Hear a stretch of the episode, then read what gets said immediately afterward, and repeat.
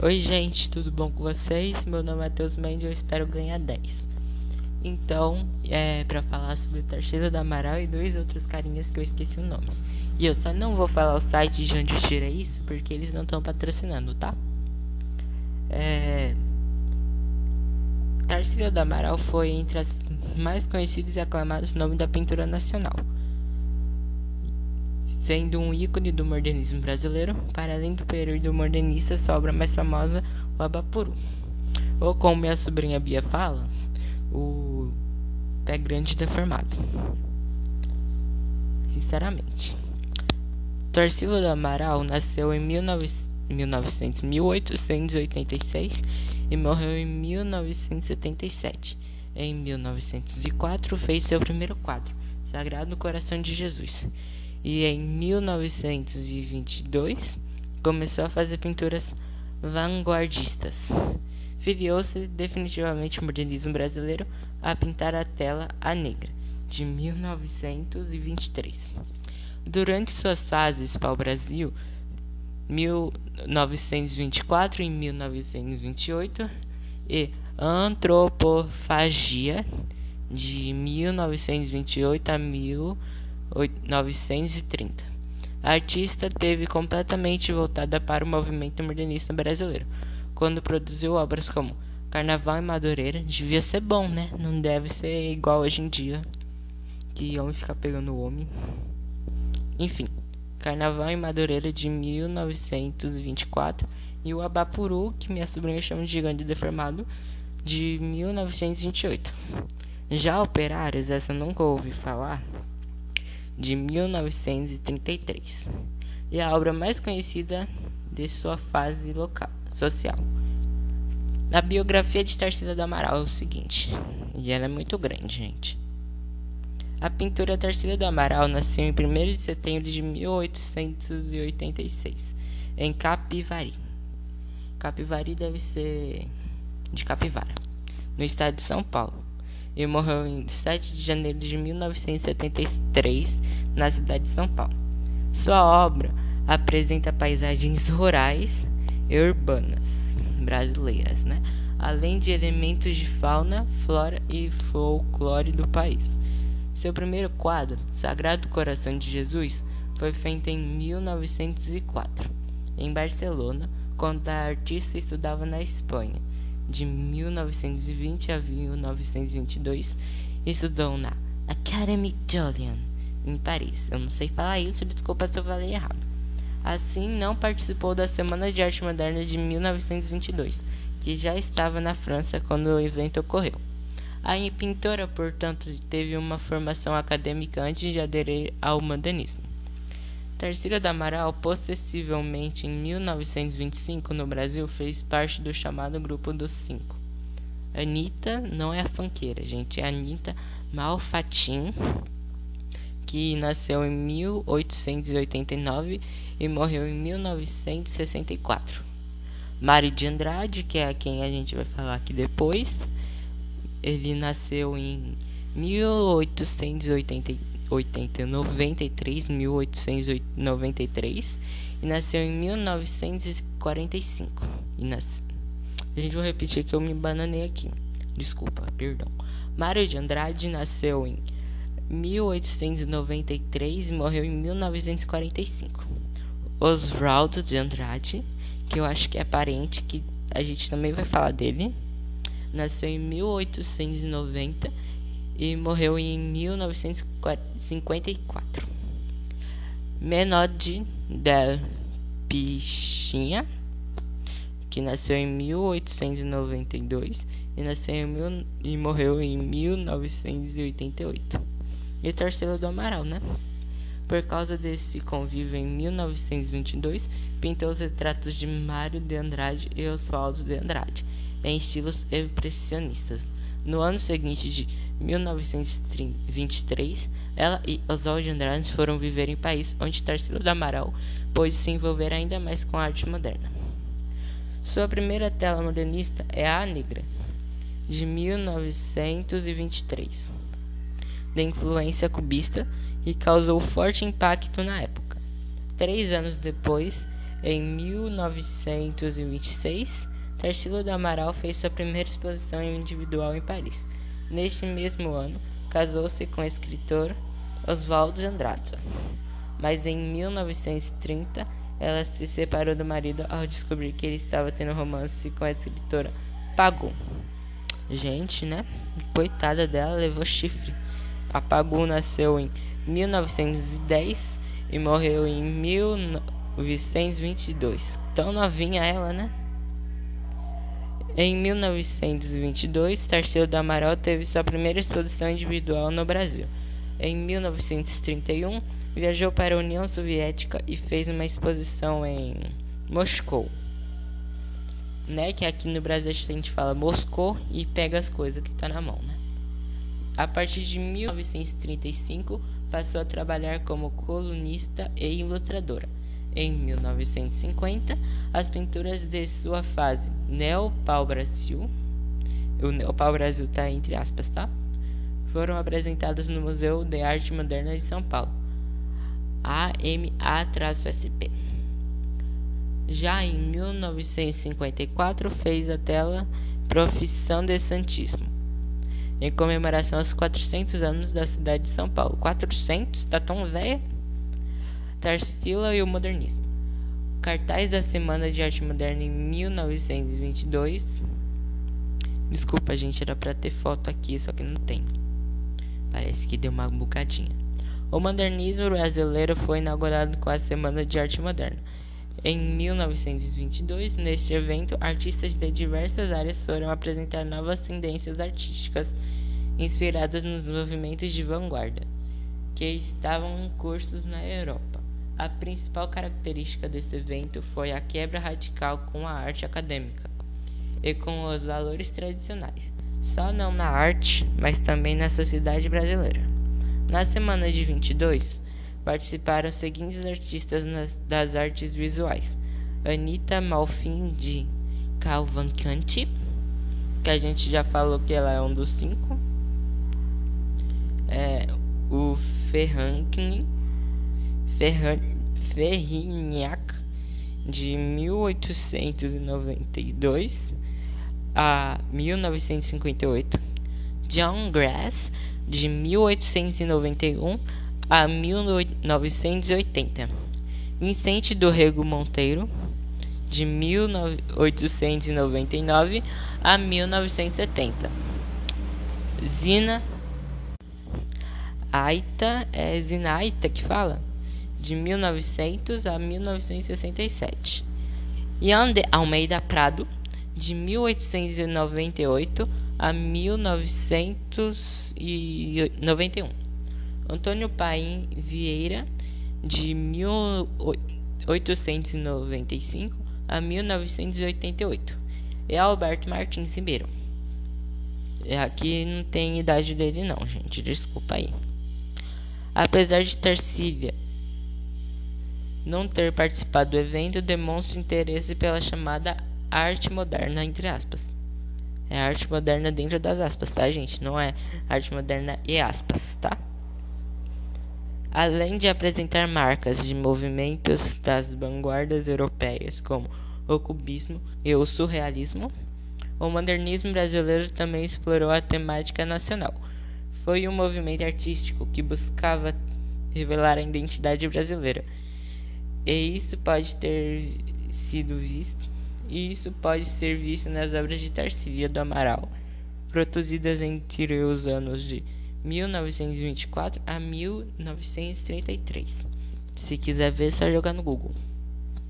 Já entre os anos de 1904 e 1923, as obras dos artistas revelaram seu processo de formação até a descoberta da arte moderna.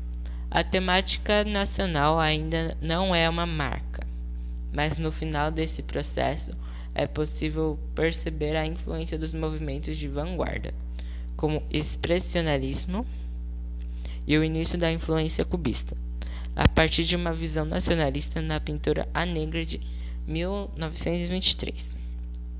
Assim, na fase pau-brasil de 1924 a 1928, é possível observar pinturas com cores fortes e nacionais, como verde, cuja temática é Brasil rural e urbano, produzidas a partir de técnicas cubistas, da técnica cubista, perdão.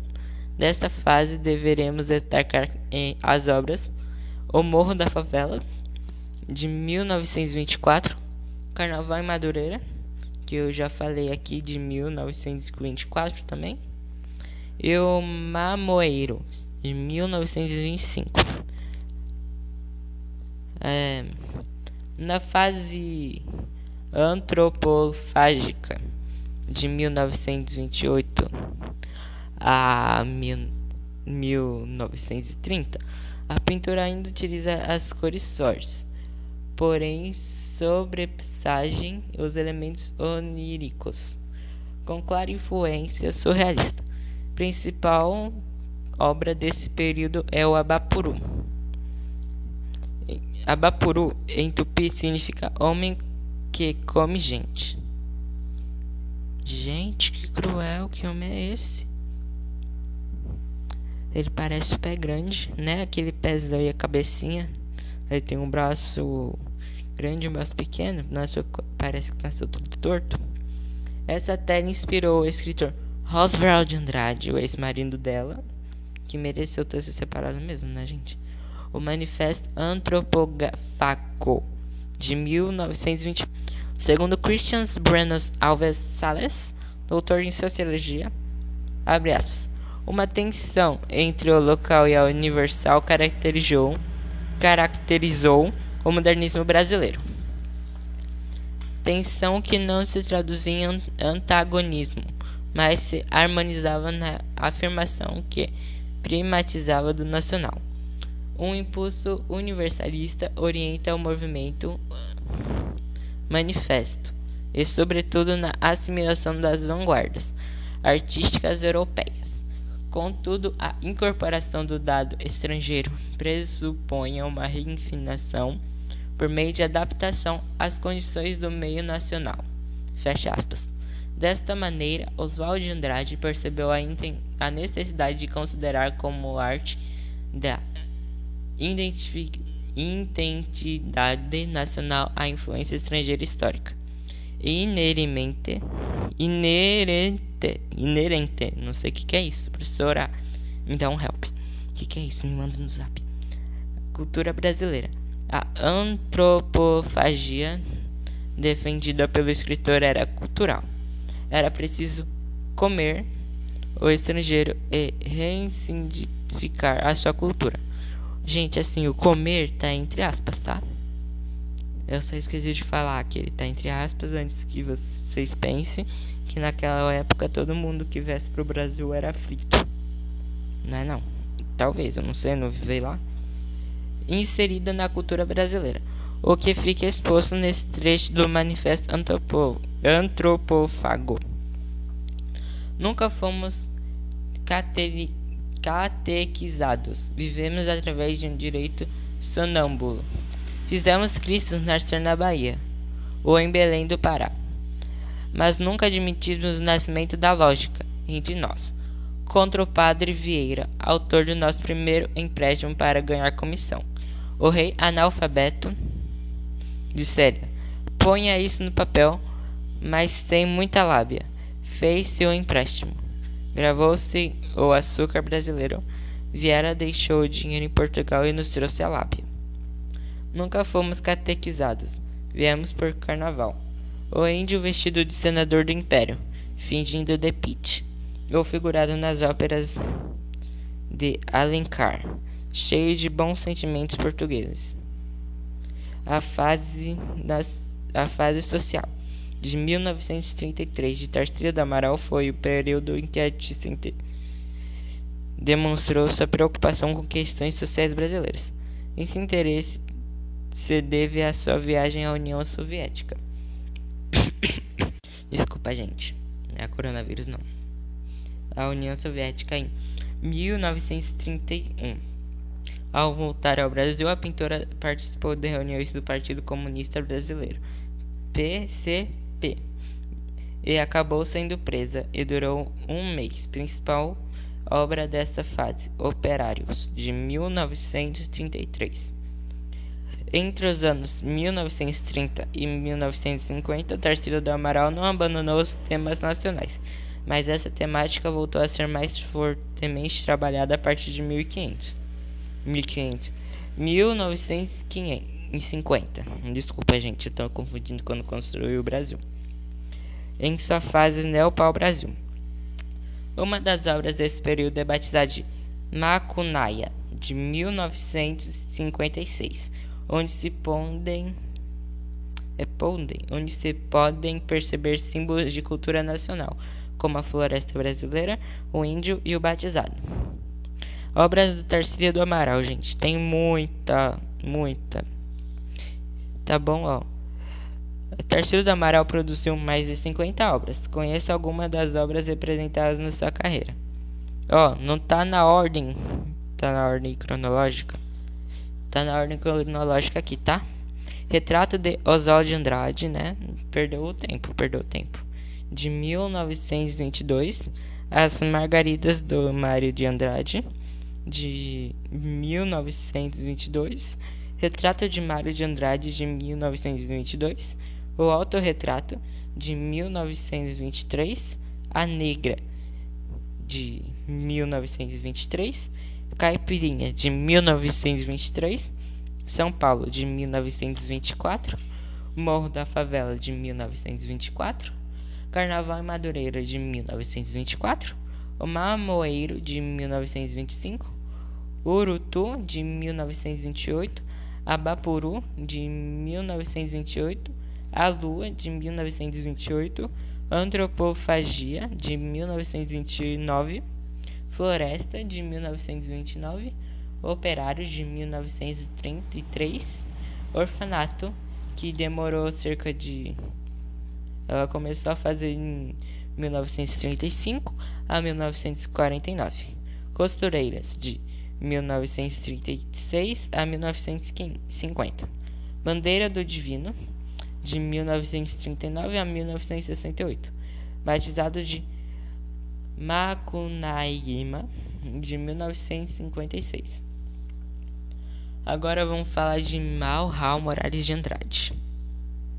Tá, gente? Esse daqui ainda não é o ex-marido, que eu deixei o pior pro final, né? Às vezes é pra deixar o melhor, deixei o pior. Porque esse cara parece capiroto. Assim, na minha opinião. Por ter traído ela.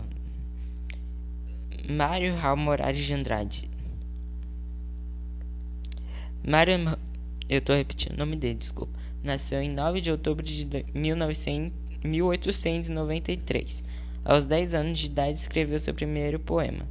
Mas o escritor não se dedicou apenas à literatura, estudou piano e canto.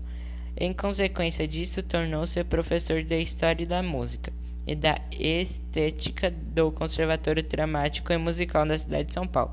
Em 1922, foi também diretor do Departamento de Cultura da Prefeitura do Estado de São Paulo, de 1935 a 1938. Participou da Semana de Arte Moderna, que ocorreu lá em Paris em 1922, com celebração nos 100 anos da independência do Brasil. Artistas de várias obras pretendiam divulgar uma arte nova moderna.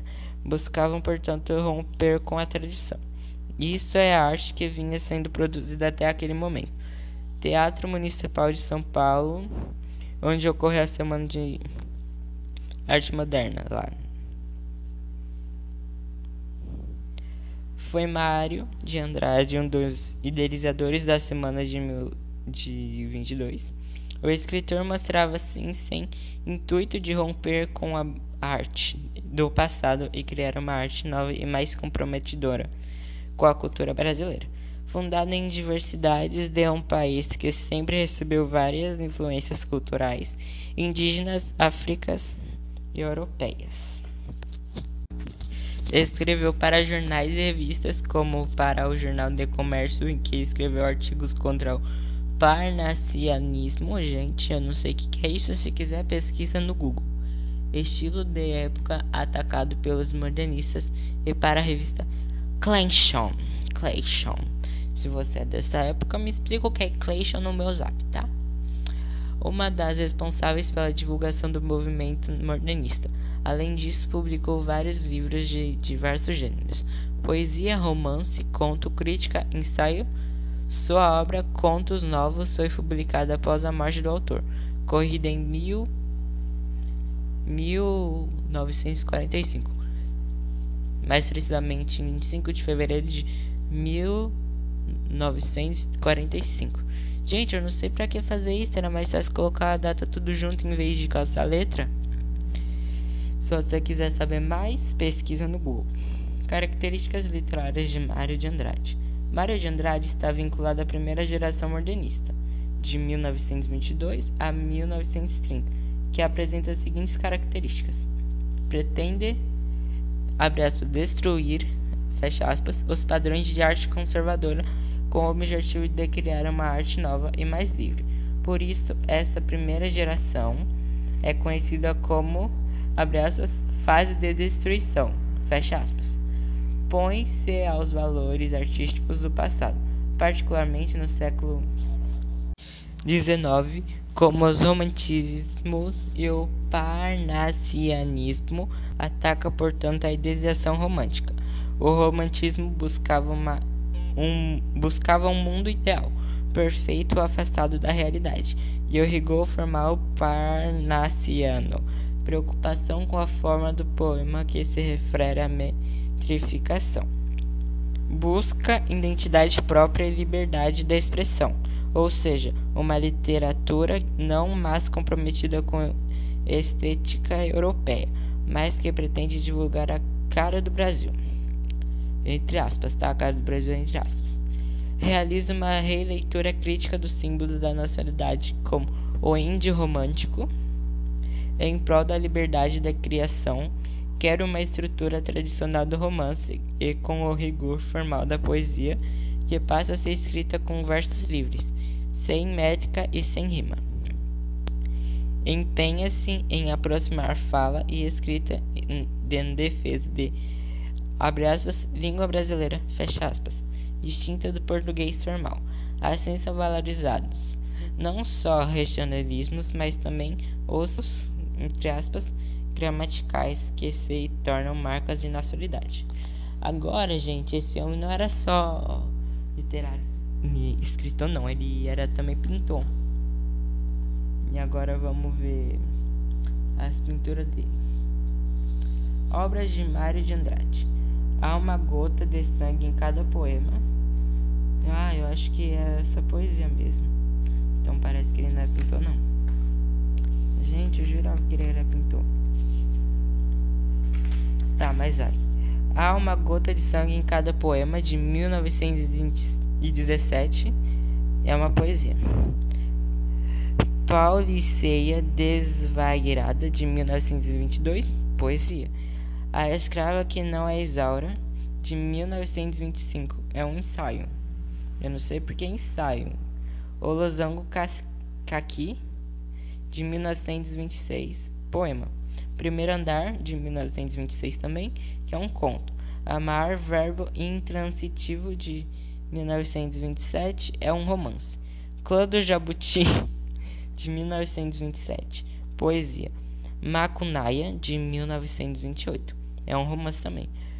Modinhas Imperiais, de 1930, é uma modinha.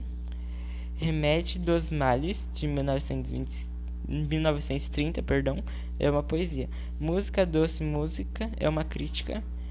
Belas Arte, de 1934, que é um conto. O Aleijadinho e Álvares de Azevedo, de 1935, que é um ensaio. Poesias, eu não tô brincando. É, o nome é Poesia de 1941, que é poesia. O Movimento Modernista de 1942, que é memória. Memória de dele mesmo, né? O Embaralhador do Passarinho, artigos, é, contos novos. Ah, o Embaralhador de Passarinho de 1944 e Contos Novos de 1400 1947. Gente, eu não sei vocês, mas eu vou querer ler A Escrava que não é Isaura, O Primeiro Andar, o Losango Kaki, o, é, o, e o Clã do Jabuti, Modas imperiais, ah, gente, eu vou querer ler quase todos aqui. Parece muito legalzinho. Ah, ele também era um daqueles carinhas que faz frase. O escritor Mário de Andrade viveu intensamente a arte e a escrita literária. Então vamos ler algumas frases extraídas do prefácio do livro Pauliceia Desvairada, em que reflete sobre a arte da escritura. Quando sinto a impulsação lírica, escrevo sem pensar. O que é meu inconsciente me grita. Todo escritor acredita no valia do que se escreve. Se mostra e se por validade, se mostra e por vaidade também. Inspiração é fugaz, violenta. A arte é montar, mais tarde, o poema das repetições fantilentas de sentimentos romantistas de pormenores inúteis ou inexpressivos. Que arte que não seja, porém, limpar versos de exageros coloridos. Virgílio Romero, que usam rima. A língua brasileira é das mais ricas e sonoras. Eu possuo admirarismo ao. Escrever arte moderna não significa jamais para mim representar a vida atual no que tem de exterior, automóveis, cinemas e asfalto. O passado é lição para se meditar, não para reproduzir.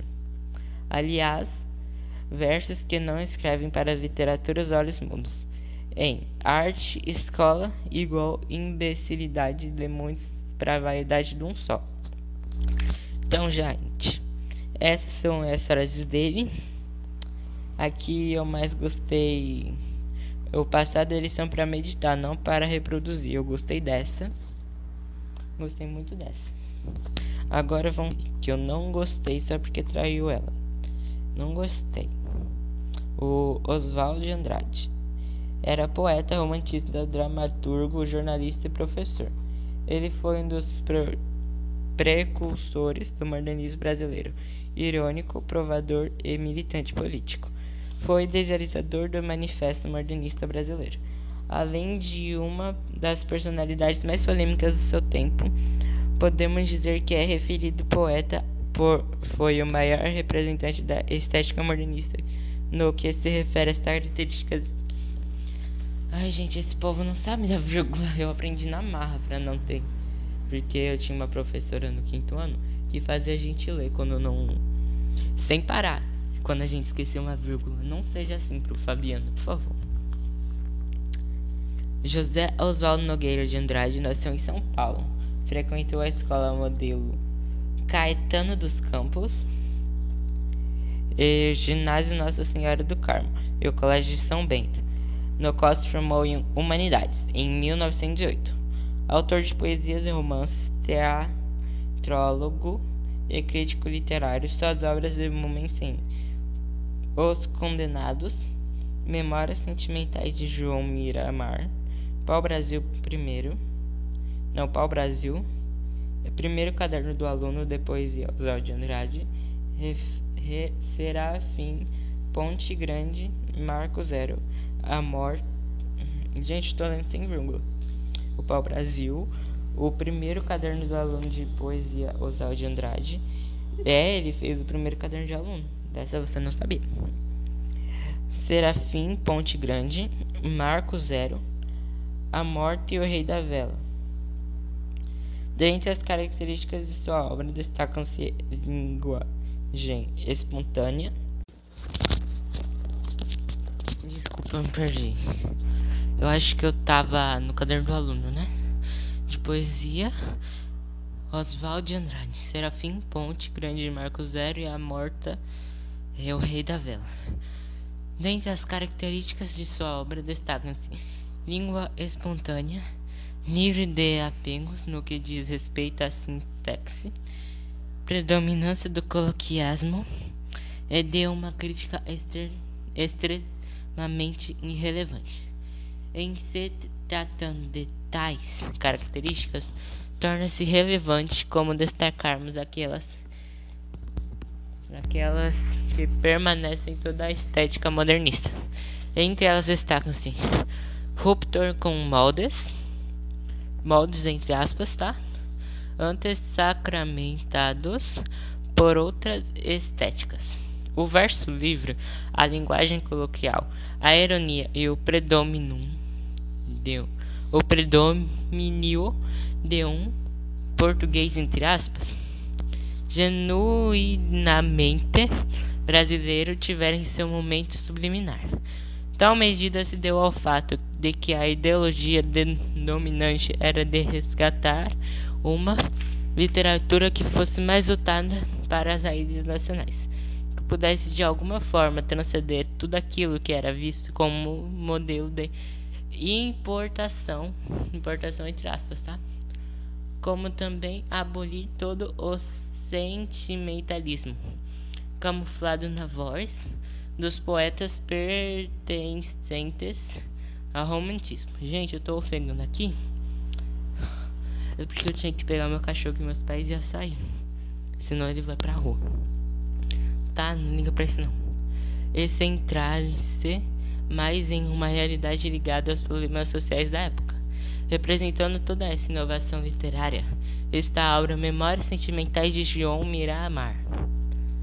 Deus de Andrade, a qual é estruturada em 193 episódios, todos em formas de flashes, baseada em uma composição cinematográfica, esclarecendo prosa, poesia, piada, cartas, diários, trechos de crônicas jornalísticas e discursos.